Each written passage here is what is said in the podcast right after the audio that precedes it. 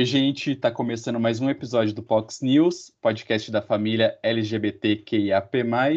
Eu sou Renato de Almeida, estou aqui com os meus colegas de bancada, Atila Carmo, tudo bem? Oi, gente, tudo bem e vocês? E você, Igor Martins, como vai? Eu quero dizer que mais que colegas, somos amigos, friends, porque eu fui lá engajar na sua foto no Instagram. Então eu mereço ser mais que um colega.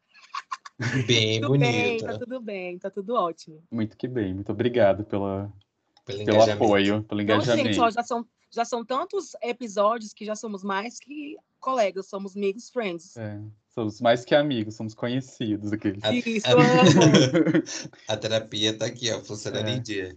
Muito que bem. Bom, é, o episódio de hoje vai ser sobre masculinidade frágil, sobre padrões de masculinidade, né? Essa, essas regrinhas de que a gente aprende ao longo da vida do que você deve ou não deve fazer para provar que é homem, como se fosse muito necessário provar isso, né? Mas enfim. É, e a ideia desse tema para hoje é porque a gente está fazendo aqui o episódio número 24. E o número 24, ele é super temido e evitado pelos machões de plantão, né? Porque o número 24 no jogo do bicho é o número do viado, né? É, na época de escola, os meninos morriam de medo de cair no número 24 da chamada. Atila não corria esse risco, né? Porque acho que era bem no comecinho, mas acho que Igor, letra I, é provável, tipo I, J e por ali. Costumava ser. E é aquela coisa. Como a gente vive ali no limiar do, do armário, né? Uhum. Aí é mais um indício de ficarem é. com aquela paradinha. Já tive nessa, nessa, nesse lugar, infelizmente. Infelizmente. Hoje não tem problema, né? Mas uhum. blém, blém, blém, blém, Eu amo! Deixei aqui no, no modo aeromoça já, tirei. Adoro. Tá. Então, aí tem essa questão da chamada, também quando os homens fazem 24 anos de idade, preferem falar que estão fazendo 23 mais um, tem até vela de bolo com o número 23 mais um. Enfim, aquela Menino, eterna. Assim, uma outra coisa que é interessante a gente pontuar, que foi até, né, alvo de discussão aí um tempo desses atrás, muitos clubes de futebol não têm a camisa 24, né? É. Olha onde chegamos. O a... esporte a CBF, a, a, CBF, ela foi, acho que é o Ministério Público intimou a CBF a prestar esclarecimentos de por que, que não tinha camisa 24 na seleção hum. brasileira. No Senado, gente, no Senado não tinha sala 24 até acho que 2019. É, é um absurdo. É, e vocês já lembram de alguma coisa, de vocês já passarem por uma brincadeira besta, alguma coisa constrangedora aí por causa do número 24? Principalmente na fase de escola que acontece, né? Mas vocês lembram de alguma coisa assim com vocês ou perto de vocês? Primeiramente, eu queria dizer que eu não, é assim, eu soube recentemente que o 24 estava associado ao jogo do bicho, porque na escola que eu estudava, as, as crianças, os adolescentes falavam que era 24, entendeu? Era associado é. a isso. É, eu já vi a teoria dessa, desse motivo também para ser associado. O mais comum de... que falam do jogo do bicho mesmo. Isso, porque aí depois que acho aí que no... Surgiu no Rio de Janeiro, militar. deve ser. Aí eu venho militar pelo quê? Pelo frango assado. Venho militar aqui pelo, por outras posições também, tá? Porque eu acho errado 24 ser assim estereotipado como uma posição de viado. Mas então, eu sou a pessoa que saiu do armário com 24 anos. Então, foi bem marcante para mim. E assim, eu, não foi nenhuma questão. Aconteceu, não foi porque eu planejei, não. Mas bingou aí no, no 24. Então, acho que foi a única passagem que eu tive. Porque quando eu fiz 24 anos, eu já não estava mais naquela fase de tentar me esconder. Eu já estava namorando. Inclusive, já estava namorando com o relacionamento atual. Olha só, gente. E vamos de, de dinossauro. E Vamos aí... de bodas de prata. É. e aí, quando eu fiz 24 anos, eu não tinha essa questão, assim, de ficar, ai, 24 e 12 meses, não sei o que, que é um, uma besteira, né? Mas acho que não tive nenhum problema, não, porque nessa fase, já, nessa época eu já estava mais tranquilo e não tive problema na chamada, porque o, o número mais alto que eu fui foi 13. Nossa, bastante com a letra A ser 13. E você, Igor, tem alguma historinha com o número 24? Lembra de alguma coisa? Eu acho que é, é muito mais esse rolê da idade mesmo, né? É muito característico, mas eu também, assim, como eu sempre fui jogado para fora do armário, com 24 anos eu já era assim uma pessoa mais mais bem resolvida comigo mesmo, né? Eu acho que eu me, me bem resolvi assim que eu saí do ensino médio, então eu era adolescente. Mas eu acho que a questão para a maioria dos meninos é nesse rolê da idade, né? Quando chegar aí 23 e, e 12 meses, aí começa essa frescura toda. Para a gente que é gay e é, e é menos, é, e é fora do armário, na verdade, não é uma questão. Mas para muitos meninos que ainda ficam dentro do armário, ficam, eita, o que tá aí mexendo, tá falando comigo, 24, não sei o quê. Que coitado, né, gente? É um boi de piranha, o 24. Uhum, uhum. Tadinho, podia ser 23, podia ser 44. Ainda tem e o número da sapatona, né, menina, que é 44, amo. Ah, é verdade. Eu lembro de duas coisinhas. No ensino médio, a, a empresa que ia fazer as fotos da formatura foi na escola para a gente preencher uma ficha e tirar uma foto com a Beca segurando um papel, assim, com o número da nossa ficha, para depois eles identificarem a gente, lá procurar a gente para vender o álbum depois. E era um número grande, assim, tipo uns 5, 6 dígitos. Só que o número que eu peguei terminava com 2, 4. Aí quando os meninos da classe viram isso, eles começaram a me zoar muito, muito. E, tipo, isso já seria um motivo para zoar qualquer um. Mas por ser comigo, com o viado da turma, né? Aí, Aí eles falam assim, ah, tinha que ser, só podia ser, sabe? É bem assim.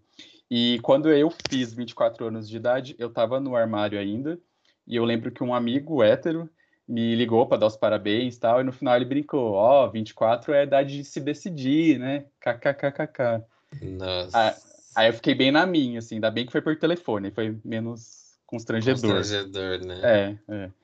E, e vocês acham que que esse tipo de brincadeira, entre aspas, seja com o número 24 ou com outros estereótipos de coisa que não é de homem ou que é de viado, você acha que tem espaço para que isso seja apenas uma mera piada ou sempre é prejudicial? Ah, eu acho que sempre é prejudicial, porque assim, é no intuito de oprimir, não é no, no intuito de brincar. Porque isso não é um tipo de brincadeira que você fala, ai, 24, você é viado. Porque assim, é tão ruim para quem é LGBT e para quem não é também. Porque a nossa sociedade é de um machismo tão grande que coloca o homem qualquer coisa que ele pisa fora da faixa, muito entre aspas essa, essa expressão, ele tá errado, é ruim. Acho que a pior coisa para um homem hétero é ser associado com gay. Então, precisa mudar esse tipo de brincadeira e precisa mudar o tipo de mentalidade também, né? Porque eu acho que já passou da hora. E um bom termômetro para você saber o que é brincadeira, o que não é brincadeira, o que cabe você brincar ou não brincar, é aquilo que oprime ou não oprime alguém, como o Atila disse. Tudo que oprime alguém, que diminui alguém por alguma coisa, não é brincadeira, gente. Então, assim, por mais que você ria, o outro está sendo oprimido naquele momento, não é uma brincadeira. Não é algo interessante. E hoje, interessantíssimo a gente colocar aqui, diferente de quando a gente era adolescente, ou de quando a gente era criança. É algo que não é aceitável e que muito que bem que as coisas estão mudando, né? Que hoje as pessoas elas não aceitam, porque realmente é, é uma brincadeira que é carregada de muito preconceito e, e, e sofrimento de um, toda uma classe, né? Então, esse rolê do 24, assim, até mesmo entre nós, assim, que somos LGBT, somos viados, eu nem gosto muito de, de fazer esse tipo de brincadeira, porque não, não é engraçado, gente. Só perpetua cada vez mais. Mas, assim, dentro da minha bolha, não é mais uma. Não tem esse tipo de brincadeira, assim. E olha que assim, eu tenho vários tipos de amigos LGBTs. Tem, algumas... tem uns palhaços, tem uns que não são palhaços, tem vários tipos e não é mais uma questão. Mas tem algumas brincadeiras, Átila, que, que foram sendo é, ressignificadas até dentro da nossa bolha LGBT.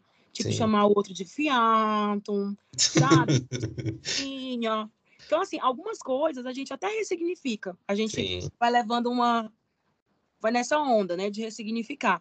Mas tem algumas coisas que é até melhor a gente não, não perpetuar, porque pobrezinho do viado, por que, que o, o animal viado, ele tem que ser bode expiatório para ser um LGBT. Por quê, tadinho? Também é oprimido, mentira, não, é brincadeira. Mas, mas é uma coisa que não tem nada a ver. Acho que dá pra gente não, não ressignificar. Vamos só né, viver nossas vidas, é. sendo viado, sem precisar de usar Atualizar as brincadeiras, né? Uhum. Até porque, é. gente, é aquele lance, como eu falei no começo da nossa conversa.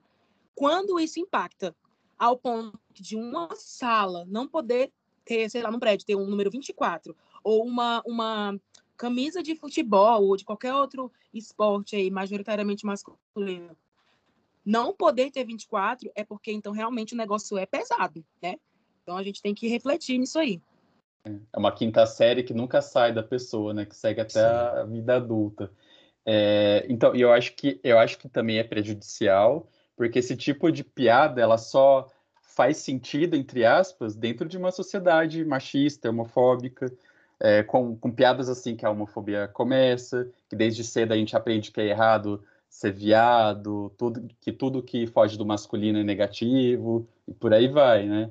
E também tem essa questão de que dentro de uma escola, do ambiente escolar, por exemplo, enquanto uns estão rindo, quem é alvo de piada está sendo constrangido, está se sentindo até culpado, né? Porque a homofobia funciona desse jeito de entrar na, na sua cabeça e fazer você achar que você que está errado, né? Que você tem que deixar de ser viado para não sofrer e por aí vai. Sim. E assim, eu fico pensando também, porque tem vários homens héteros que não performam a, a, a heteronormatividade. Imagine também, além da homofobia, tem essas pessoas também que estão sendo oprimidas e não podem nem se encaixar, né? Porque a gente que é LGBT ainda hoje ainda mais pode ser entre aspas se aquilombar ali com aquelas com os outros LGBT e se encontrar, tipo, ah, tá tudo bem eu ser desse jeito. Mas e quando você não é LGBT, que você performa um, algo que foge do que é, é masculino, entre aspas, você fica perdido, porque é aquele grupo que você teoricamente deveria fazer parte te oprime. Você não se enxerga no grupo com LGBT, você fica solto no meio da turma. É, eu tinha um colega de escola que ele era que ele sofria um bullying homofóbico mesmo não sendo gay. É, tipo, mesmo na idade adulta, assim, tipo, ele nunca revelou ser gay, tipo, ele namora menina e tal, tudo mais. Mas por ele ser, tipo, mais mais comportadinho, mais quieto, mais retraído, não sei o quê, tipo, já era motivo de, de, de zoarem ele, porque ele não, não exalava a masculinidade que se esperava, sabe? Então, tipo, é um dano aí para todo mundo, mesmo para quem não é LGBT. Você falar alguma coisa, Igor? Na verdade, é só corroborar mesmo com esse, com esse, com essa fala do, do Renatinho, que tem esse rolê todo assim do, do pertencimento que a gente sempre fala aqui, né? Então, às vezes, o menino tá ali, o que, o que é ser homossexual? É um menino ou uma menina que gosta de uma pessoa do mesmo gênero que ela, né? Do mesmo sexo que ela. E aí, o meninozinho lá, por um acaso, não gosta, né? De, de outros meninozinhos do mesmo sexo, mas existe essa necessidade de padronizar o que é uma masculinidade, né? O menino que gosta de poesia, ele não é menino, ele é gay. Quando, na verdade, gente, gostar de poesia é um gosto né? Assim como eu, eu, lembro que tinha um menino também que gostava muito de MPB, aí gostava de jogar vôlei, gostava, jogava os voleiros viado. Então, assim, o menino hoje também é um menino que não é LGBT, mas assim, corria fora, né? Passava por fora de todo esse padrão que é meio que colocado para os meninos, para eles serem meninos, né? Para serem másculos, homens, machos. Lembrando que se ele gostava de MPB, na verdade ele era um menino lésbico. Tem que perder coisa de lésbica. É isso aí. É isso é, aí. E, e a, os padrões de masculinidade também eles podem ser é, cruelmente feridos por conta de usar roupa cor-de-rosa ou usar certos tipos de roupas e acessórios. É, que que você, que, como que vocês veem isso? Tem alguma coisa que vocês deixaram de usar ou falavam que vocês não podiam usar porque não era coisa de homem? Olha, disso aí eu tenho propriedade, tá? Isso aí eu tenho propriedade para falar, porque de, de quando eu comecei a me montar para cá, teve todo esse rolê que nós já conversamos em vários episódios do fato de eu ser uma pessoa não binária, né? E eu sou uma pessoa de gênero fluido.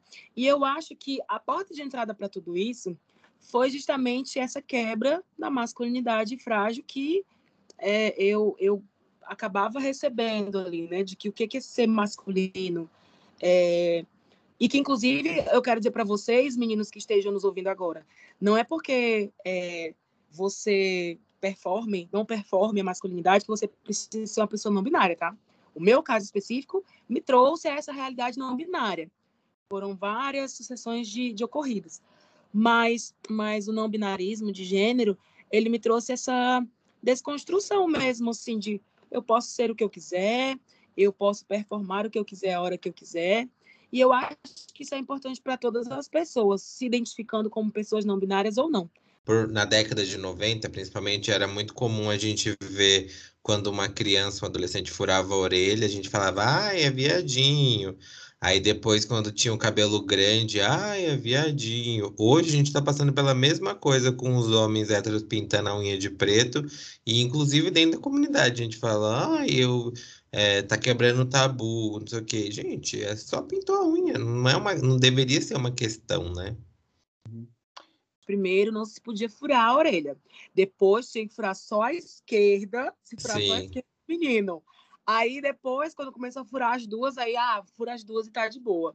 Então, realmente, a axila, gente, o lance de raspar a axila, tirar os pelos da axila. Não, o homem que é homem tem os pelos na axila e tem que manter. Depois começaram a raspar o vácuo, raspar a perna. Não lembra dia... quando a gente criou no, a expressão metrosexual para o homem que tomava banho e lavava o pau? Era exatamente isso, né? O homem que tomava banho e passava um desodorante, ah, é metrosexual, porque o restante era tudo uns brucutu. Exatamente. E pensar, meninos, outra coisa, que quantas pessoas mais velhas, principalmente pessoas mais velhas, a gente vê isso, é, acabam tendo câncer de pênis, porque não vão lá lavar o pirulito, porque, ah, eu não, não posso estar tá pegando no meu próprio pau, porque isso é coisa de viado. Hoje, não lavar a própria bunda, porque tem o tabu de não, ai, não posso lavar minha bunda porque tô pegando na minha bunda. É, teve uma, teve uma matéria do BuzzFeed falando sobre isso, né? Que um, eles pegaram, acho que dois, dois depoimentos de, de leitoras falando que descobriu que os, os namorados dela não lavavam a bunda e freava a cueca. Gente, Nossa, umas coisas, assim, umas coisas tão primitivas que parece que a gente tá Pô, falando de é. 1500, assim, tipo. Meu, pelo amor de Deus, que, que, que loucura é essa? E é uma coisa bem, você vê como é introjetado neles, porque nenhum outro homem vai ver se, o, se a bunda dele tá limpa ou tá Sim. suja para eventualmente zoar com ele. Então, tipo, Sim. não tem o porquê.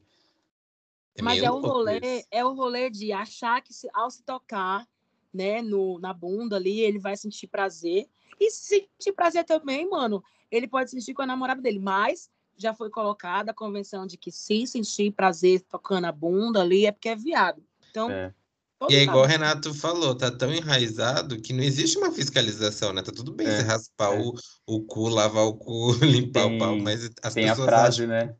Tem a frase é se, se limpar a casa é porque tá esperando visita. É, nossa, gente. Já ouvi isso. Que é coisa mais absurda, assim. Eu fico pensando, como que uma pessoa chega a essa conclusão de vida e ainda reproduz? Uhum. É uma coisa uhum. tão absurda, tão abjeta de falar, de pensar. Uhum. Ai, fico até assustado com isso. E assim, tem o, o, o cu é um tabu mesmo, né? Mas Sim. daí, agora, daí, tipo, recentemente está se falando muito sobre a, a higiene do, do pênis. Então, tipo, é. Aí não, não tem desculpa. Lógico que a bunda também não tem desculpa, mas o pênis é pior ainda e precisa de campanha, campanhas de, do governo, tudo para incentivar a higiene genital masculina para evitar doenças. É... Ensinar a lavar, gente. É. A gente não tá falando com criança, a gente fala isso com criança, é. que vai, é. arregaça o pinto, lava a cabeça do pinto. É. Gente, pelo amor de Deus, precisa. E essa semana o governo do estado de São Paulo retirou, depois de um, de um deputado, é, um deputado estadual da base do governo achar ruim que existia uma propaganda do, do Novembro Azul incentivando que homens lavassem o pênis. E o, governo, e o deputado achou ruim e o, Dó, o Dória autorizou a retirada da propaganda. Eu falei, gente, o que que tá acontecendo? Eu não sei se é mais absurdo existir uma propaganda para ensinar a lavar o pinto ou se alguém achar aquilo absurdo e pedir para tirar.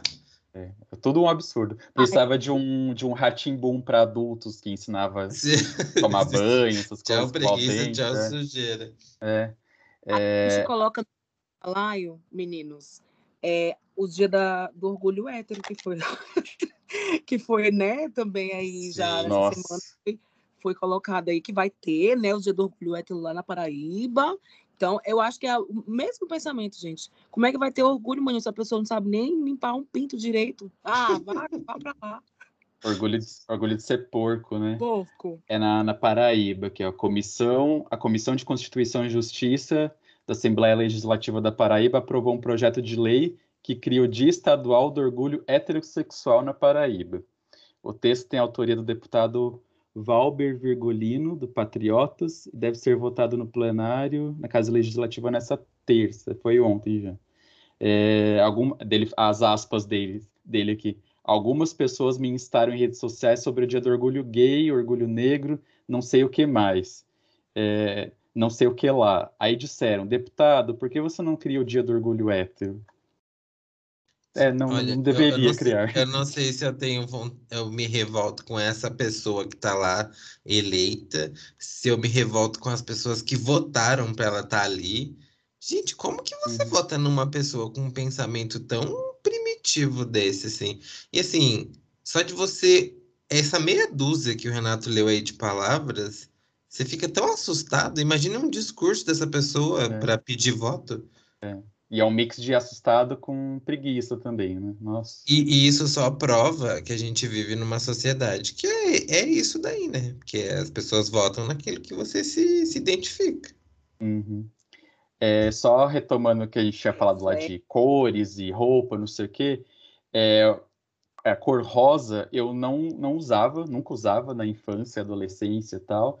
E mesmo na vida adulta, mesmo já depois de tendo saído do armário, tudo demorei para usar. A- acho que a princípio eu achava que não gostava mesmo, mas talvez é, inconsciente, inconscientemente eu estivesse evitando, sei lá. Hoje em dia eu uso, tenho camiseta rosa do Ursinhos Carinhosos, bem mais É que a gente também possível. evita o conflito, né? Porque o conflito É. também dá muita preguiça, gente. Você É. tem que ficar. A pessoa fala, ai, viadinho. Mesmo É. você sendo LGBT, tá fora do armário, as pessoas fazem a piada. Eu fico assim, gente, mas qual que é a lógica? Qual É. que é a lógica? Hoje em dia eu, eu, gosto de escolher roupa que eu não seja confundido com hétero. Acho que eu tenho umas duas camisas polo, quando eu comprei eu, eu gostava, achava bonita, mas faz tempo que eu não uso, acho que eu vou doar até. E também tem a questão, tipo, é, tá, tá maior a oferta de roupas, assim, tipo, Sim. é, tipo loja de departamento, até essas lojinhas diferentonas de internet tal, tem umas roupas mais enviadecidas, assim, né? Sim. Então tem a oferta tá maior. É, Quando, quando não, gente- gata, vá, quando não, vá lá no, no- na seção feminina e arrase. E menina, Também. a mesma coisa, porque eu faço isso aí. É, e daí, quando a gente fala de arte, cultura, entretenimento, música, filme e tudo mais, também tem as coisas que o homem pode gostar e que o homem não pode gostar porque não é coisa de homem, que é coisa de viado, é coisa de mulher. Vocês já passaram por isso? Vocês lembram de alguma coisa? Então, eu tenho um caso que recentemente eu me dei conta, tipo, recentemente mesmo, meses, de que eu nunca assisti filmes de princesa da Disney. Eu nunca assisti. Esses dias eu até falei aqui que eu assisti o, o filme da Cinderela que tá na Amazon Prime, e aí o, o Luiz, meu namorado, falou assim. Eu falei, nossa, mas é, é assim que termina o filme da, do sapato, da parte do sapato? Ele falou, é, você nunca assistiu o filme? Aí eu fiquei assim, não, nunca assisti. Tipo, tudo que eu sei de histórias de princesa da Disney, da- do contos de fada, são reproduções de outras pessoas que iam falando, assim, pontuais, sabe? Ai, a Bela Adormecida, o príncipe vinha e beijava na boca. Mas eu nunca li, eu nunca assisti, e até hoje eu não assisti. E isso é assustador, assim, porque por- qual que é o motivo de eu não ter lido ou assistido coisa que faz parte da nossa cultura, né? Por mais que não sejam as- é, histórias brasileiras, nas escolas a gente sempre se deparava com esses livros, assim, e eu fiquei assustado. O interessante é que, por exemplo, é, nós temos formações familiares diferentes, nós três, né? Sim. Assim como várias outras pessoas também.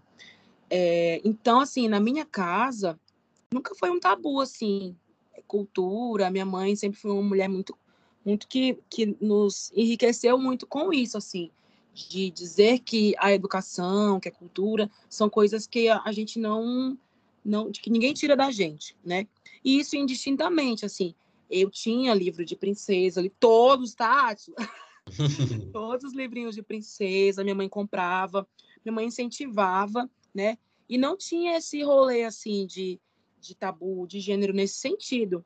Mas é claro que a gente sabe que em muitos lugares em que existem homens que têm essa questão da masculinidade enraizada, e até em mulheres mesmo, né? em, em, alguns sentidos, porque algumas mulheres também reproduzem bastante né, desse, desse pensamento machista, desse pensamento de masculinidade frágil, que os meninos não podem isso ou que as meninas podem aquilo. Então, assim, com relação a muitas coisas dentro da nossa casa, incluindo cultura, incluindo música, como, artes como um todo, né? A gente não tinha muito problema, não. Até com relação a algumas outras coisas, né? A gente, fugindo assim, essa parte da, da cultura, da arte e tal, é, fazer mesmo as coisas de dentro de casa, sabe? Minha mãe nunca teve distinção assim de, ai, ah, você é menino, é, vai fazer as coisas do lado de fora da casa, que tem um trabalho mais braçal, e as meninas, a menina, no caso, minha irmã, vai fazer alguma coisa. De... Não, a gente fazia de tudo. Esse, essa questão da cultura na minha casa, eu acho que não era nem a questão da cultura em si, porque meu pai ele trabalhou na editora Globo, então na minha casa sempre teve muito livro. Então eu li João e Maria, é, várias outras histórias, mas todas histórias neutras, né? Que não tinha essa questão de o que é de menina e o que é de mas, menino. Pois é, mas aí eu te pergunto, e a Bela Adormecida? E a pois Branca é. de Neve? Né? Porque isso aí, com relação a isso aí, tem um tabu do gênero para muitas pessoas. Sim, e assim, eu acho que, o, que o meu pai escolhia os livros pensando, ah, eu tenho dois meninos em casa, então vou escolher livros de menino, né? E, e essa outra questão também da, do, do, de atividades em casa, de limpar a casa, que eu lembro que quando eu era criança e adolescente, as meninas da, da escola, sempre elas que tinham que limpar a casa, e os irmãos não limpavam. Na minha casa, como era dois meninos, e minha mãe sempre foi muito à frente do tempo dela nessas questões, então a gente sempre fez tudo. Minha avó ficava horrorizada, sabe? Ela chegava em casa, ela via a gente lavando louça falava: Nossa, mas por que, que ele tá lavando a louça? Aí minha mãe sempre respondia: Porque ele sujou, porque eu não sou escrava de ninguém. Então eu acho que essa questão de eu não ter uma irmã é, também facilitou. Eu acho que mesmo se eu tivesse uma irmã, minha mãe não permitiria que a, as atividades fossem divididas de forma desproporcional. Mas meu pai, por exemplo, nunca fez nada em casa. Meu pai nunca limpou a casa. Ele, assim, fazia comida, porque é uma coisa que ele gosta, mas limpar a casa nunca fez. Porque na casa dele, na casa dos pais dele, era coisa da irmã dele fazer. E o rolê, meninos, de justamente não vai tornar ninguém gay nem nada, porque a Atila e o irmão, o Atila é gay e o irmão não é. E meu irmão limpa a casa assim, tipo, perfeitamente. E outra Ele... é tornar um adulto, a pessoa um adulto funcional, a pessoa Sim. que vai ser independente para limpar a casa dela e não vai precisar de ninguém. Sabe? Mas é justamente isso, porque a nossa cultura pensa, eu não preciso saber disso, que quando eu sair da casa dos meus pais, eu vou sair para casar e eu vou deixar a escrava da minha mãe e pegar a escrava que vai ser minha, minha mulher. Então eu não vou precisar saber nunca disso. E a gente vê desde os brinquedos. Agora melhorou bastante, mas, por exemplo, na, na nossa infância de anos 90 e tal, a maioria dos brinquedos para menina remetia a coisas da casa, tipo Sim. panelinha, fogãozinho, a própria boneca que a, que a menina começa a, a cuidar de um bebê ali. Então, to, são todas coisas que o homem também deveria saber fazer na, na idade adulta, mas só a mulher que é habituada por meio da brincadeira ele desde criança, né? Brincar, e... de, brincar de casinha, na minha casa era proibido. A gente brincava de casinha, mas meu pai instigava a gente a falar que, ai, vamos na barraca. Só que era assim, era uma casinha, uma coberta uhum. esticada, assim, que. Porque o nome casinha o... é uma brincadeira de Sim, menina. Na casa de todos os meus amigos era casinha, menos na minha casa, que era barraca. Era barraca. Mas por quê? Porque você tinha um barraco e não uma casa. barraco. Tinha barraco. É. E, e, essa coisa de, de tarefas domésticas, eu, eu, acho que eu não contei ainda aqui. Teve uma vez, não lembro se eu, se eu já contei, mas enfim, teve uma vez que a gente estava na casa da minha avó e a minha mãe estava conversando com as minhas tias, que ela fez faxina naquele dia e que eu estava ajudando ela na faxina, não sei o quê. Aí quando a gente chegou em casa, aí meu pai falou para a minha mãe não comentar mais com, com os outros que, que eu ajudava ela na limpeza. Aí minha mãe falou assim, por quê? Porque vão achar que eu exploro ele? Aí meu pai falou assim, não, não, porque vão achar que ele é a mocinha da casa. Meu Deus! Ele realmente era. e ele tinha é. razão, aquele.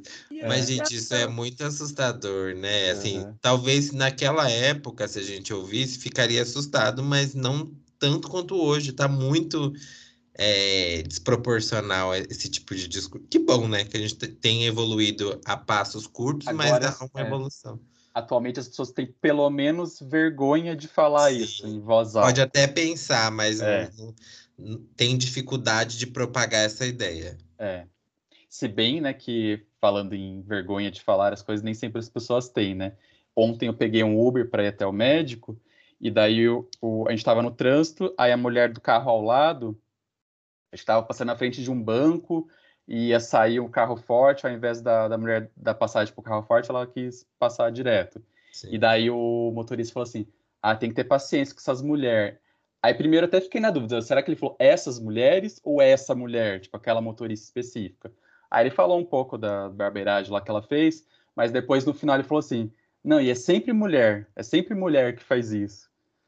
Aí eu mandei depois uma mensagem lá no, no Uber, lá. Dei uma, dei uma militada, dei uma estrela para ele. Mas assim, ô, gente, isso daí, muitas pessoas vão falar, ai, ah, a gente tem que fazer intervenção na hora. Nem sempre eu faço. Nem sempre eu quero esse desgaste. E a minha, e a minha integridade física. E sim, isso o né? que, que me garante que esse cara não ele, vai virar é. e me dar um socão no meio da minha cara? É. Gente, eu não, eu não sou Wikipedia de ninguém, não. Eu, hein?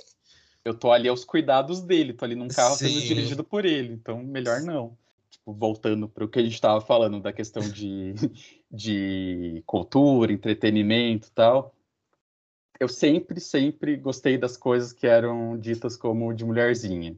Então eu gostava da Xuxa, da Eliana, da Chiquititas, eu dançava o Tchan, é tudo isso.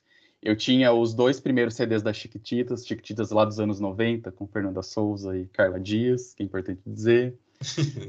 Aí depois, mais velho, já adolescente, eu comprei o primeiro CD do Ruge, que vinha com glitter Nossa, era meu sonho, era meu sonho.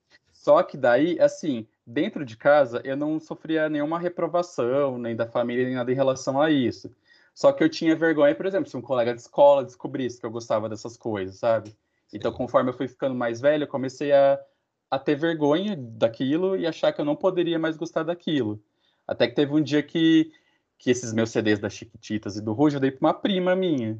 Tipo, presenteei uma, uma pessoa que eu gosto, beleza. Mas eu me arrependo de, de eu ter me desfeito, assim, de uma coisa que, que foi uma Sim. coisa importante, que era do meu dia a dia ali por boa parte da, da minha infância e adolescência. Desfez por opressão, né? E você é. falando essa do Ruge, eu lembrei que quando eu tinha, acho que 12, 13 anos, eu era muito fã do KLB. E minha mãe comprava todos os CDs, e não era uma questão. Eu tinha os pôster. É, obviamente que eu não pendurava na parede do meu quarto, porque senão meu pai ia falar alguma coisa. Mas eu sempre tive o CD e minha mãe comprava, original ainda, hein? que na minha casa tinha muito CD pirata. E, e não era uma questão. Eu ouvia e tava tudo bem. A pergunta na... lá é, Renato, você foi na cara dessa sua prima hoje, depois de vários anos, e disse assim: me devolva o meu CD do Chiquititas. Coitada, ela era bem criança quando eu dei para ela, acho que não durou um mês na mão dela. Ai, que ótimo! Deve ter destruído. E você vê como a história, as histórias se repetem, né? Eu, eu falei, né, que eu conheci Madonna por causa de um tio meu. Sim. Aí ele tinha todos os discos de vinil. Aí, muitos anos depois, eu perguntei, ah, seus discos, não sei o quê. Aí ele falou que ele deu para uma menina. Deve ter sido, tipo, uma fase dele, porque ele foi até para seminário e tal. Então deve ter sido uma fase que ele estava se auto-negando, sim, deve ter Sim. se desfeito dessas lembranças. Provavelmente deve ter sido isso. Que é uma é... grande pena, né? Porque a gente está se desfazendo por uma opressão, né?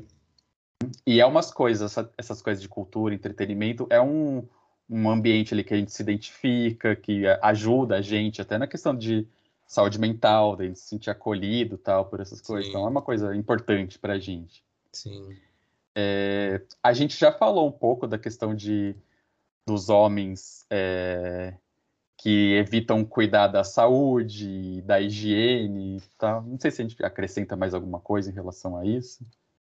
A gente ilustrar nesse, nesse momento que a gente está no Novembro Azul, terminando o mês de novembro, claro. E, entre outras coisas, o tabu do exame de próstata. Que eu pergunto para vocês, e aí? tá chegando lá, menina. E aí? É uma uhum. questão para vocês? Com certeza não, porque já estão já usadas, né? Mas, mas eu acho que assim, para muitos meninos é, para muitos rapazes é. Se já é uma questão lavar um peru, imagina enfiar um dedo no Edi para fazer é. um exame de próstata, né? Que inclusive é. muitas vezes salva vidas. É, sim, é um, um exame que salva vidas. Preventivo, permite, né? É, você permite você descobrir o quanto antes a doença, fazer o tratamento correto. E mesmo assim, muitos homens deixam de fazer porque tem medo de levar uma dedada. Né? E, Aí, assim, no, no e tem muita. Geral, no modo geral, assim, o, os homens, eles custam a se cuidar mais por essa questão também da masculinidade, porque eles acham que são viris demais, que não precisam ir ao médico, que não precisam fazer check-up. Acho Sim. que essas coisas têm melhorado bastante, claro. Mas, por exemplo, até pouco tempo atrás, isso, isso se refletia na, na idade, é, na expectativa de vida, né? Sim. entre homens e mulheres. As mulheres tinham uma expectativa de vida muito maior, porque são pessoas que acabam não tendo tabu de ir ao médico, de buscar ajuda, e o homem não. Se ele, ah, se ele fraquejar, ele tá, não está sendo homem, e ele, é. sabe? Então, muito mais para além do exame de próstata, que já é um tabu, a saúde como um todo do homem é um tabu por conta da, da masculinidade frágil, né? Uhum. Eu tenho um depoimento pessoal para fazer. Fale, irmão. Pois não. O, o meu pai, ele teve câncer de próstata. Então, na minha casa, desde, isso faz uns 10 anos, eu acho, é, uns 12 anos. E então, na minha casa, isso sempre foi muito discutido. Não por ele, porque ele foi, foi porque estava muito mal e precisou fazer cirurgias pressas. Mas entre eu e meu irmão, sempre foi algo muito claro que a gente precisa fazer o exame antes dos 40 anos. É, porque é uma prevenção, porque meu pai teve, provavelmente meu avô também deve ter tido, porque nunca tinha ido ao médico, né? E então todos os médicos que a gente passa e comenta essa essa doença do meu pai, eles sempre falam, ó, antes dos seus 40 anos já inicia a fazer esses, esses exames, tanto de, de acho que é PCR, que é o exame de sangue inicialmente, né? É PCR que chama? Acho que é PCR, uhum. e, e o exame de, de, de toque também. E assim, tanto meu irmão, tanto para mim é algo tão assim, meu, é uma saúde. Imagina o que, que a mulher passa que tem que fazer vários exames e várias vezes ao ano, seja de mamografia, seja de Papa Nicolau, seja, muita coisa invasiva que são os exames das mulheres e assim, tá tudo bem para elas, por que, que pra gente tem que ser um tabu tão grande assim, dar uma dedada para fazer um teste de toque? Gente, é, é uma, uma fragilidade tão grande, mas eu também queria falar dessa questão de, de coisas que qualquer tipo de cuidado para o homem já esbarra nessa questão da virilidade, do, do, do feminino.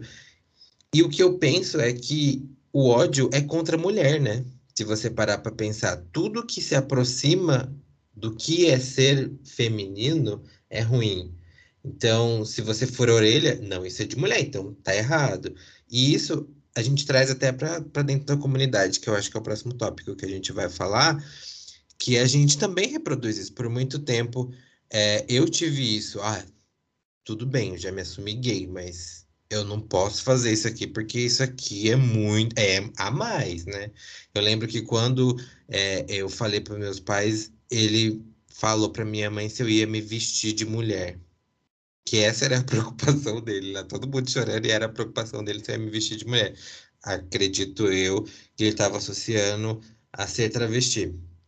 Então, Gente, eu fico assim, é uma loucura tão grande, tão grande isso, e de uma ignorância tão grande que as pessoas não têm o mínimo de, de, de interesse de ler sobre, pesquisar para não falar tanta bobagem. É, e nessa questão de, de, de, cuidado, eu lembro que na escola, acho que até na faculdade, eu sempre tive muito problema de lábio ressecado. E aí eu passava manteiga de cacau ou outro protetor labial. E as pessoas me olhavam, os meninos falavam, nossa, tá passando batom. E é, e é um tipo de constrangimento pra gente que não é, é, essa palavra que eu não gosto de usar muito, empoderado, nem sempre está empoderado para todas as coisas, né? Porque constrange mesmo se alguém olhar para você, todo mundo, hum, porque você está passando um protetor solar, nem sempre está disposto a falar, gente, mas é só um protetor solar. Às vezes você se, se constrange, você gagueja, aí quando você gagueja, todo mundo fala, ih, até gaguejou. Aí gera uma outra questão. Você fica assim, meu Deus do céu, que bobagem. Outra coisa também que eu passo sempre eu não como carne. Isso até hoje. Eu não como carne. Então, toda viagem de trabalho que eu vou fazer, aí fica assim: ai, vamos em tal restaurante, lá tem uma carne maravilhosa. Eu nem falo nada. Porque se eu falo, falo, nossa, você não come carne? Como se fosse assim, meu Deus, qual que é o problema de não comer carne? Aí chega na hora do restaurante, aí eles falam, nossa, mas por que você não falou que não come carne? Eu fico, meu Deus, gente, que gente louca. Se eu falo, fica fazendo. Ah. Se eu não falo, finge que tá preocupado que eu não como carne. É umas coisas tão idiota. E a terceira coisa é fazer terapia. Toda vez que eu falo, alguém descobre que eu faço terapia, fala, nossa, mas fazer terapia?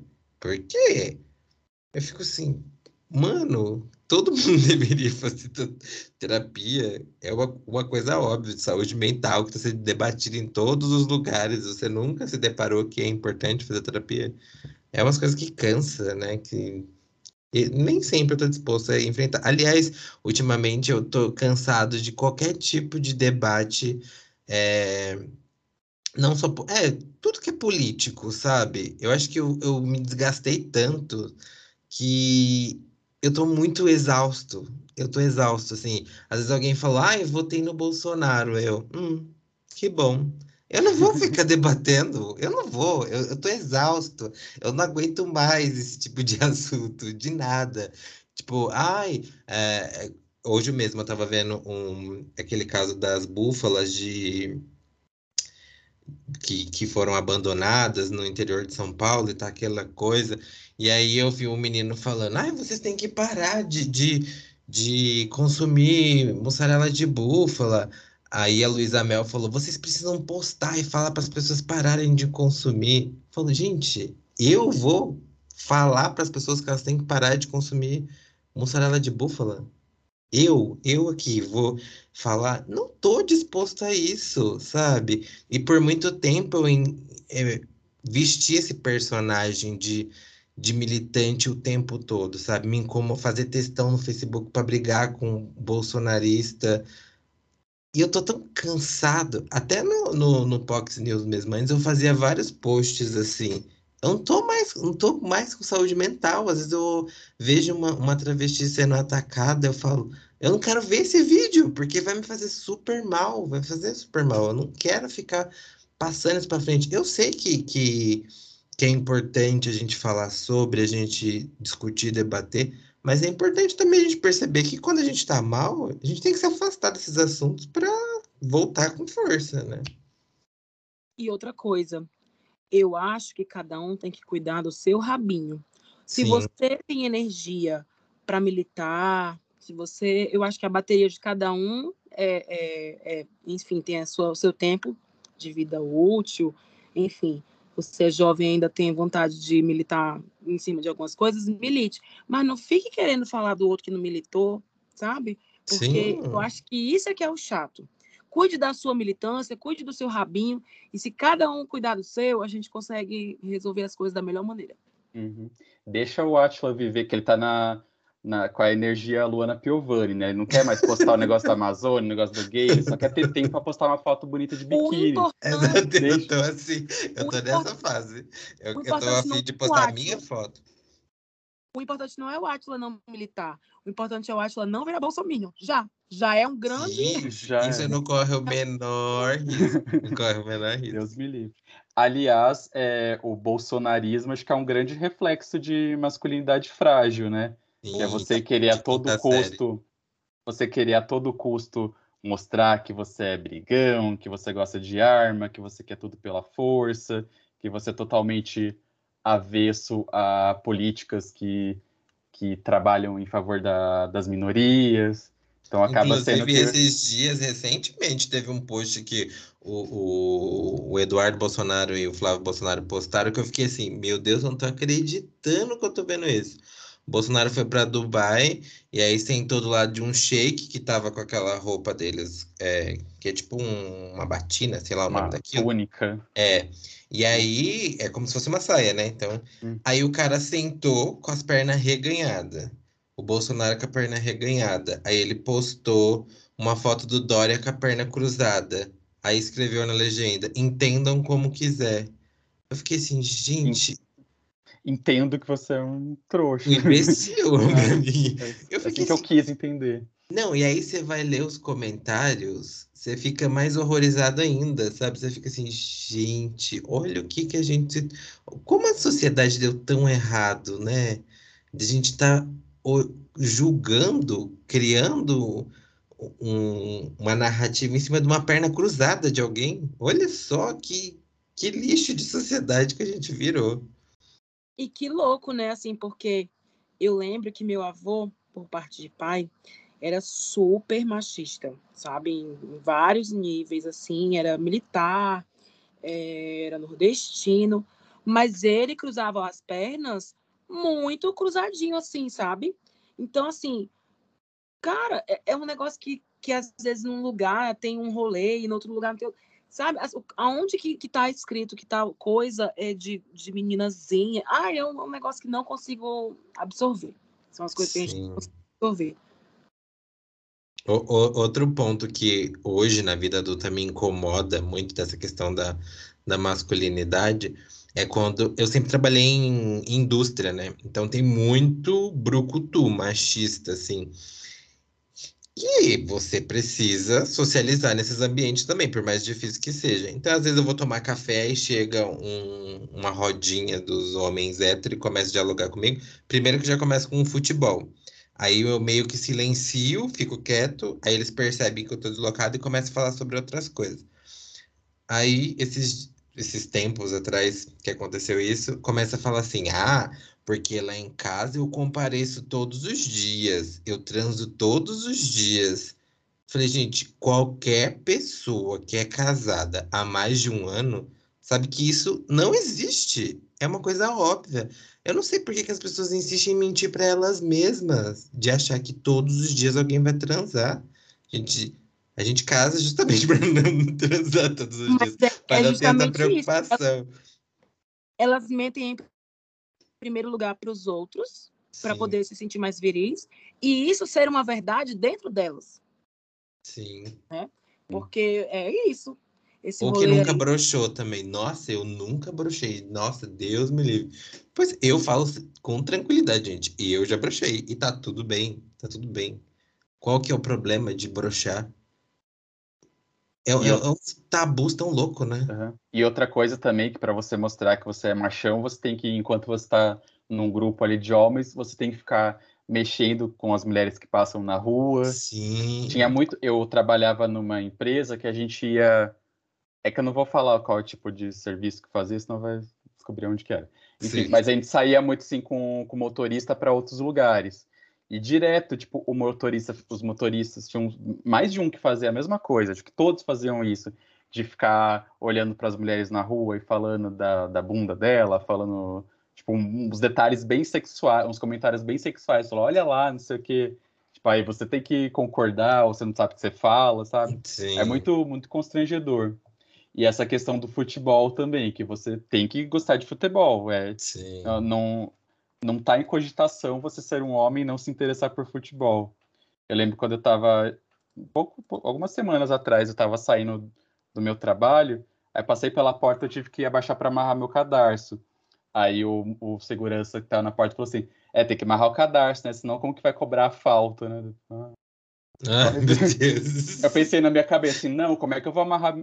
Eu preciso amarrar, como é que eu vou fazer meu catwalk, né? tem, tem prioridades aqui, Ela- não é? Catwalk dela. É, então. É um repertório tão do universo masculino, né? Fazer essas associações assim, eu fico, ai, Ah. gente. Um E, e fui- engra... engraçado é que todo mundo tá fingindo, gente. Tem essa impressão que todo mundo tá fingindo pra performar. Então, esse negócio de futebol também, um dia eu fui trabalhar com a máscara verde. Primeiro comentário do cara. Você é palmeirense? Nossa, É muito previsível, é muito previsível. É, a gente fez uns, uns desabafos aqui, então vamos continuar falando de desabafar, porque o padrão de masculinidade é você não chorar, você não demonstrar emoções. É, como que vocês lidam com isso? Vocês foram ensinados a não chorar, a segurar as emoções? Eu fui o tempo todo. É, meu pai, assim, meu pai nunca bateu na gente, mas sempre quando minha mãe dava uns tapas na gente que eu chorar, principalmente eu, ele falava, é, para de chorar, homem não chora. E ele fala isso até hoje pro meu sobrinho. Então, eu sempre internalizei isso e eu nunca vi meu pai chorando. A única vez que eu vi meu pai chorando foi quando minha avó morreu. Então, eu não tinha essa referência de chorar. E por muito tempo eu achei que era de mim não chorar. E não é. Hoje, com, depois que eu comecei a me entender mais, tanto como LGBT quanto que tava tudo bem chorar. eu- hoje eu choro por várias coisas. Esse dia eu tava assistindo Marley e eu na casa dos meus pais e eu me descontrolei, assim, de um choro de soluçar, porque eu só Ah. imaginava minha cachorra morta. Mas Marley e eu, só quem não tem coração, que não chora. É. Deixa pontuado que eu não assisti e não assistirei. Ah, amigo, não, não assiste mesmo, porque o choro é de. Eu, eu não tenho coração para isso, não. Não, e o pior é que fui eu que dei a ideia, porque sempre quando eu vou lá, meu sobrinho fala, ai, vamos assistir um filme. Aí ele falou, ah, tio, mas toda vez sou eu que tenho que escolher, escolhe você. Aí eu falei, gente, que filme pode ser para uma criança e para um adulto ao mesmo tempo, né? Eu falei, ai, vamos assistir. Vou assistir da Netflix. Aí eu coloquei, tipo, ele adorou o filme e eu lá chorando descontroladamente, que eu tive até que ir no banheiro para me controlar, porque, gente, a história é muito, pega muito no em quem tem pet, assim, sabe? De você ter um momento da vida que você vai passar com aquele animal e em algum momento aquele animal vai partir, provavelmente antes de você. É horrível, é horrível, horrível, horrível. E eu chorei, assim, sem a menor culpa, sem a menor. Ai, alguém tá vendo eu chorar. Não, e eu não tava dentro do meu ambiente seguro, que a minha casa, tava na casa dos meus pais. Chorei, assim, tranquilamente. Mas não foi assim sempre, né? Chorou linda. Gente, pois eu quero dizer para vocês o seguinte: nesse quesito, assim, eu sempre fui muito eu mesmo, assim, com as minhas emoções. Até porque eu sempre fui uma criança muito, assim, transparente, então chorava. E eu me lembro na minha infância do negócio que eu, eu respondia muito para as pessoas, assim, que me ajudou muito, que foi o Chaves, né? Porque o Chaves, quando começava a chorar, ele falava assim: não sou homem. Aí o pessoal olhava assim para a cara dele: sou menino. E eu dizia isso. quando eu começava a chorar, assim, que eu pensava: ai, você não é homem? Eu digo: não sou homem, sou menino. Lavando os olhos, masculino. lavando os, lavando os olhos de dentro para fora. É, saca? Então, assim, eu levava muito na brincadeira e nunca me reprimi muito. E, assim, o que, eu, o que me deixa muito satisfeito, assim, nessa minha criação desde a infância é que, apesar da minha mãe, lógico, ter alguns resquícios de, de falas machistas, né, de, de questões machi- machistas da criação dela, eram coisas muito pequenas e eu não tive essa pressão, essa pressão masculina porque eu não tive pai, assim, presente em casa.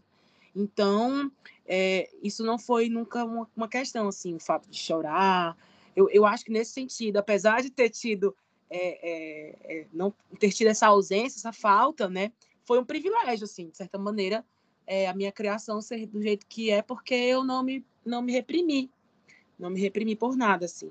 Ao contrário, por exemplo, do meu irmão, meu irmão já é, assim, teve uma, uma presença ainda do meu pai por, por um certo tempo, então, meu irmão, além da personalidade ser diferente da minha, né? A personalidade dele é de uma pessoa mais é, introspectiva e tudo mais. Com certeza rolou toda essa questão do, do, das falas machistas, das questões de que homem não chora, de que homem tem que guardar suas emoções para si próprio. Então, assim, existe uma diferença gigantesca entre eu e o meu irmão, por exemplo.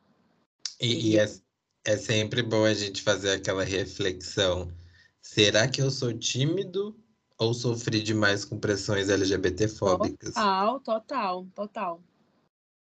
É uma coisa que eu sinto, sim. Tem muita coisa que eu fui me apagando, assim, por conta de ficar me, me modulando, assim. E não só na questão... ao longo da vida.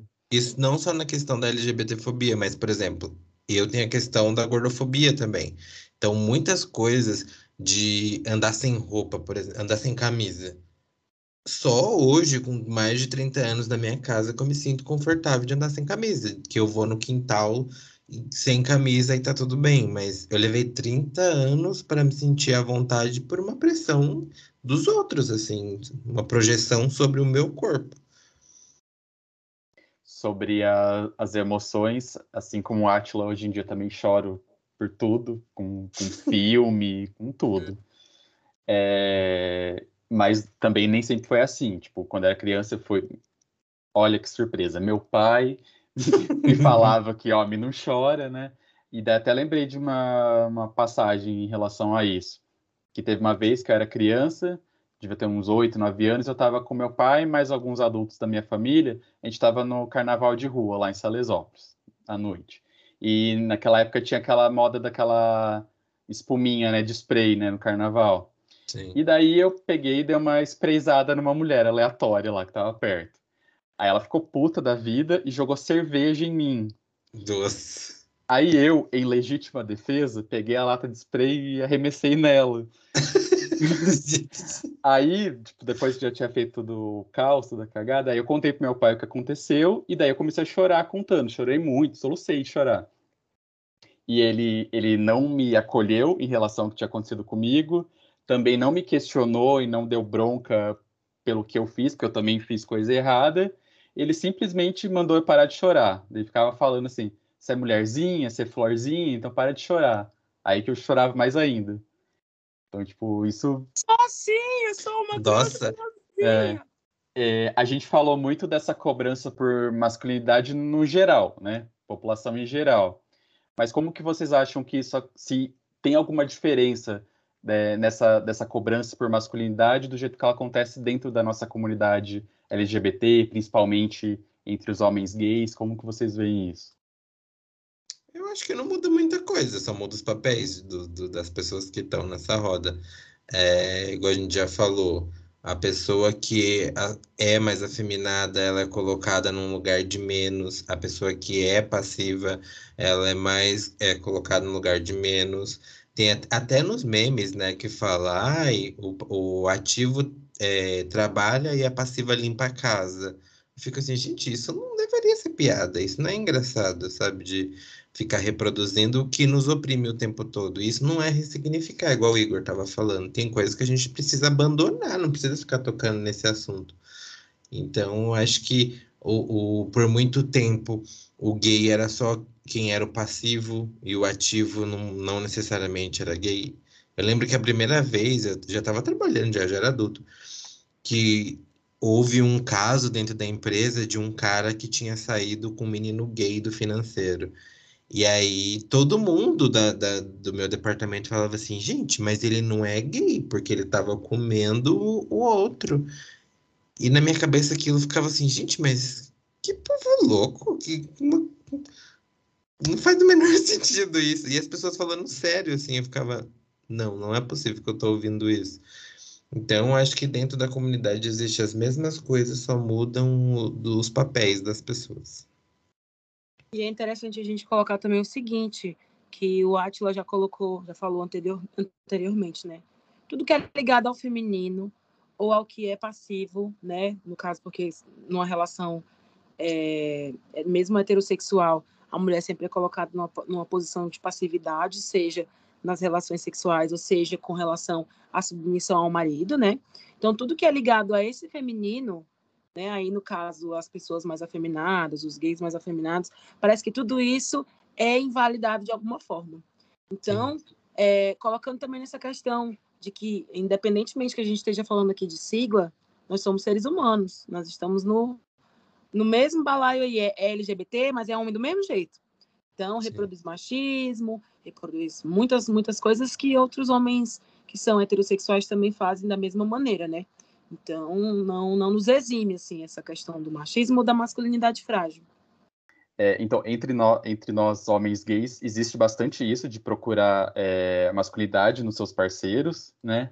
E, e também a questão de ser, é, você é, tentar reproduzir e per, performar uma masculinidade para ser mais aceito, tanto pelos outros gays ou pela sociedade em geral também, né?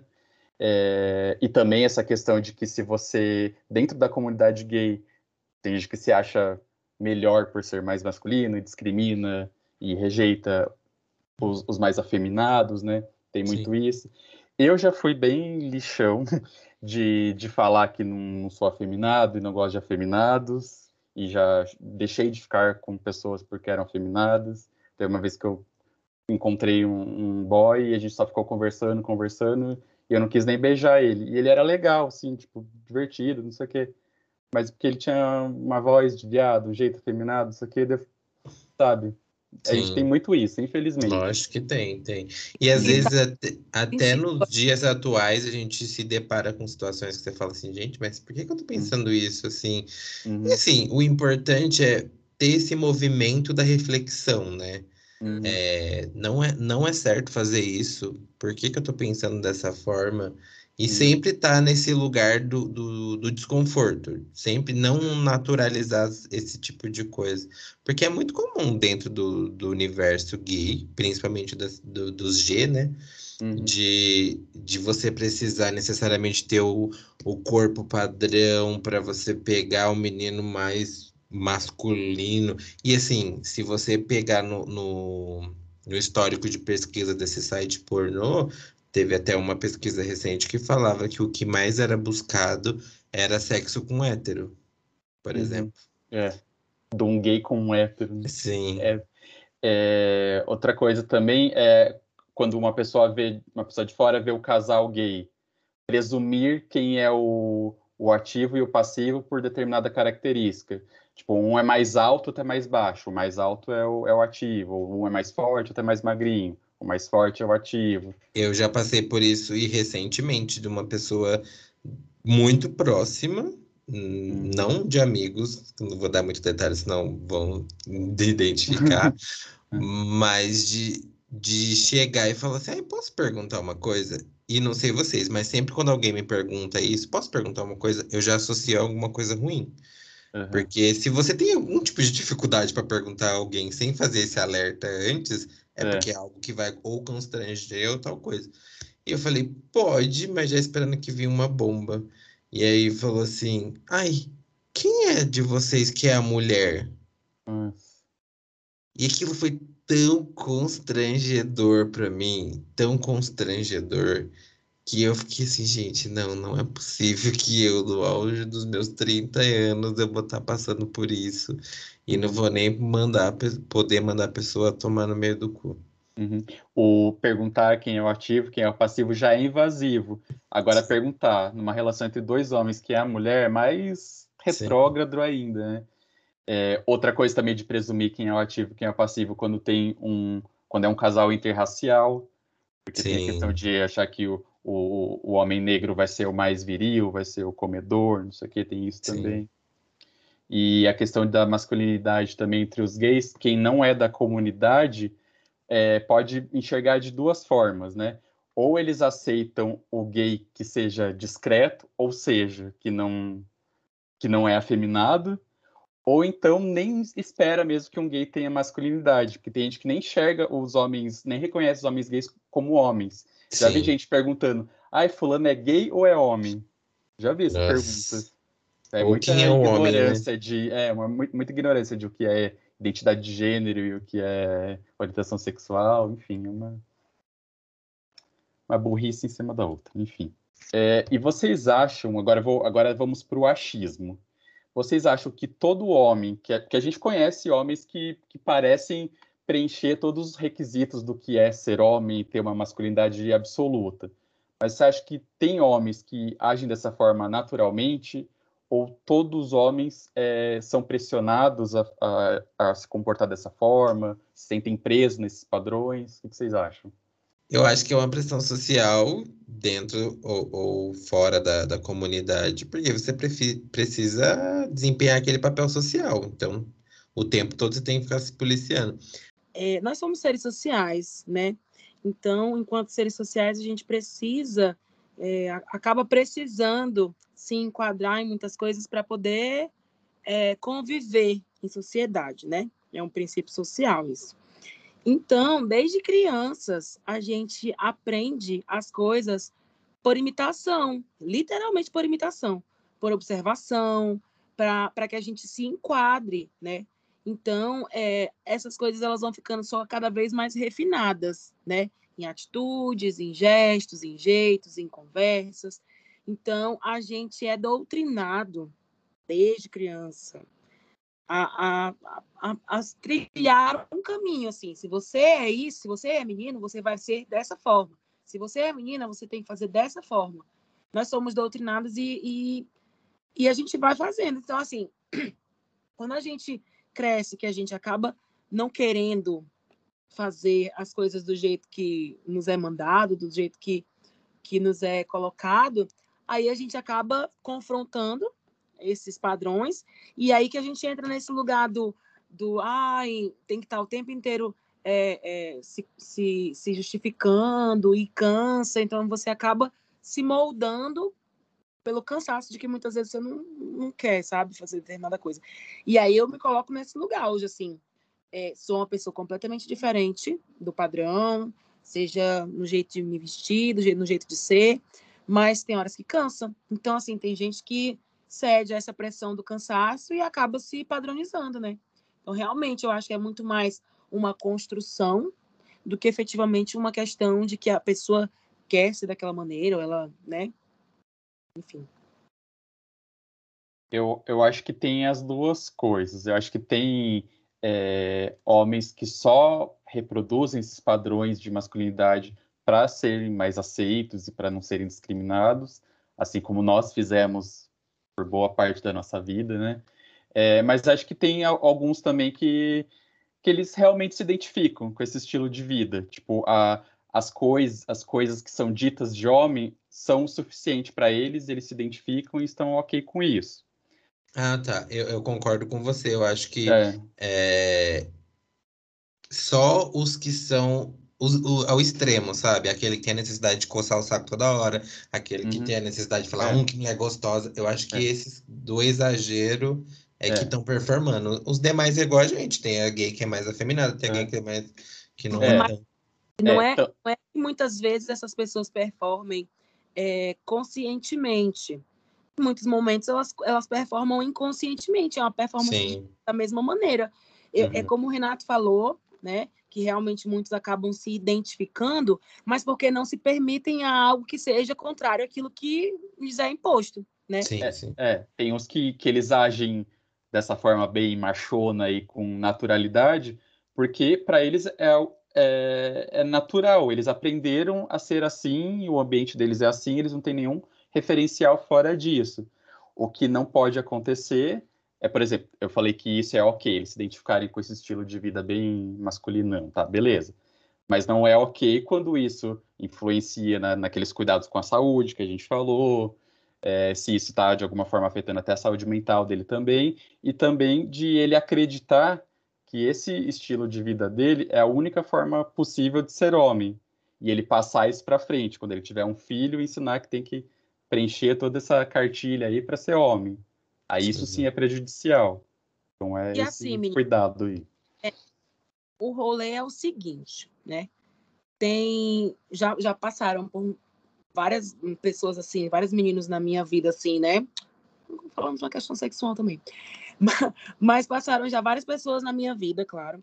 E muitas delas, em muitos momentos, performavam a masculinidade padrão e a vida inteira se acharam, não, eu sou heterossexual e tal, porque, né?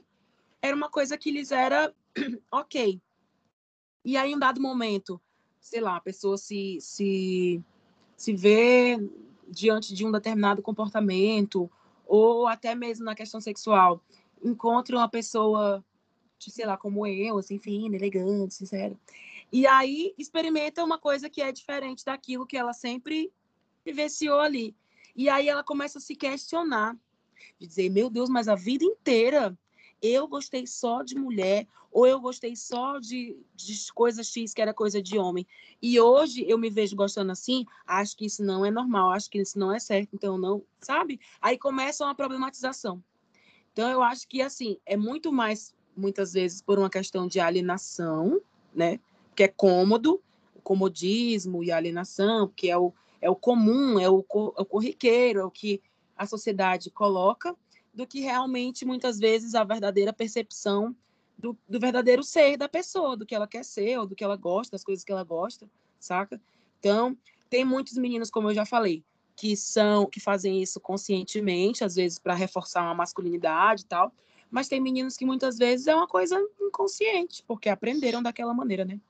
Eu, eu por muito tempo, é, performei a, mas, a masculinidade, assim, de a ponto de eu fechar a cara de andar na rua, sabe? Para me sentir seguro. Tipo, sempre fui grande, sempre fui é, gordo, então eu meio que entrei nesse personagem de fazer a cara de mal e de andar mais sisudo para intimidar as pessoas, até por uma questão de segurança. Então, por muito tempo eu entrei nesse personagem. Só que na vida adulta, eu comecei a questionar, porque assim, eu não saía mais desse personagem, esse personagem passou a ser eu. Então, às vezes, as pessoas começavam. Às vezes não, até hoje isso acontece. As pessoas que do, do trabalho ou de qualquer lugar que eu frequento, que não nunca falou comigo, e aí ela vem falar comigo, ela fala assim: Nossa, eu imaginava que você era uma pessoa completamente diferente.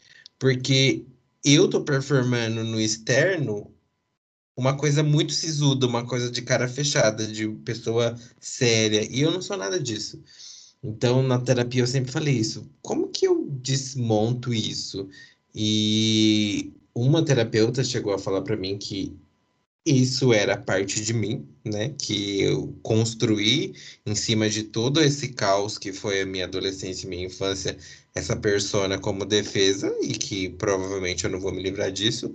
E outra que é um, eu posso ir desconstruindo aos poucos. Não sei como que isso vai ser no futuro, mas hoje eu já consigo ter um pouco mais de equilíbrio, assim, eu não preciso ficar fechando a cara para as pessoas na rua, é tranquilo falar bom dia, boa tarde, mas por muito tempo eu lembro que eu pegava ônibus no mesmo ponto todos os dias e eu não falava com ninguém, com ninguém. Eu ouvia as histórias das pessoas, queria opinar, mas eu não queria entrar naquele assunto para as pessoas não terem motivo para entrar na minha vida, sabe? Então eu criei um personagem tão doido que depois eu não, não consegui sair mais da, desse personagem. É, se liga, hein? Sim. Não sei como encerrar, gente, depois desse, desse, desse testemunho. Bom, gente, depois dessas nossas discussões, reflexões de hoje, a gente vai encerrando o episódio por aqui. É, vocês podem seguir a gente nas redes sociais. Nós somos PoxNews no Twitter e no Instagram. E o nosso e-mail é poxnews.gmail.com. Uma coisa que a gente não costuma falar aqui, mas eu vou falar hoje, que se você estiver ouvindo a gente pelo Spotify, é importante para a gente você clicar no botão de seguir. Aí você vai acompanhar quando tiver episódios novos. Vem a notificação, né? Exatamente. E tanto no Spotify quanto em outras plataformas, tem a opção de você compartilhar também, mandar os episódios para os seus amigos, alguém que você acha que vai gostar do programa, vai gostar do nosso tema. É, compartilhar também nos stories, marcar a gente, a gente vai repostar se você fizer isso. E é isso, ajuda na, na divulgação aqui do Fox News. Meninos, seus últimos recadinhos.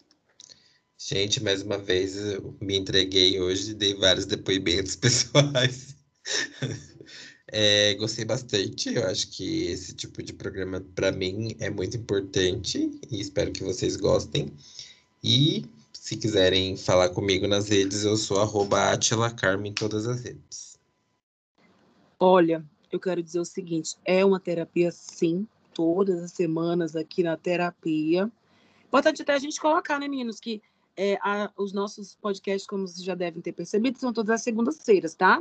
Mas sigam aí, que é importante para né, para engajar aí as redes das gatinhas, porque a gente está aqui toda semana fazendo essa, esse grande esforço também, apesar de ser muito bacana, muito gostoso esse nosso, nossos encontros aqui, mas é, uma, é um rolê. A gente tem fuso horário, a gente se, se, se vira para fazer pauta, a gente se vira para encontrar um dia durante a semana para gravar, e tudo isso para vocês também, né? É pela Sim. gente, porque a gente faz uma, uma terapia aí, uma catarse, uma boa coisa gostosa, né, na catarse, mas também por vocês, para que vocês tenham essa referência de conversas, como a gente já falou várias vezes aqui, a gente muitas vezes não teve na nossa adolescência, na nossa infância e afins e tudo. Mas, se quiserem, tá? Sigam aí a Drag Queen lá no Instagram, no Twitter, nas redes sociais, Igor L. Martins. E a gente se encontra semana que vem, eu e os meninos aqui do Pox, tá? Beijos! Exatamente. E eu sou arroba Renato de Almeida no Instagram e no Twitter, e canal Renato de Almeida no YouTube. E vamos ficando por aqui. Beijo, até semana que vem. Beijo, gente, até semana que vem. Beijo, galera!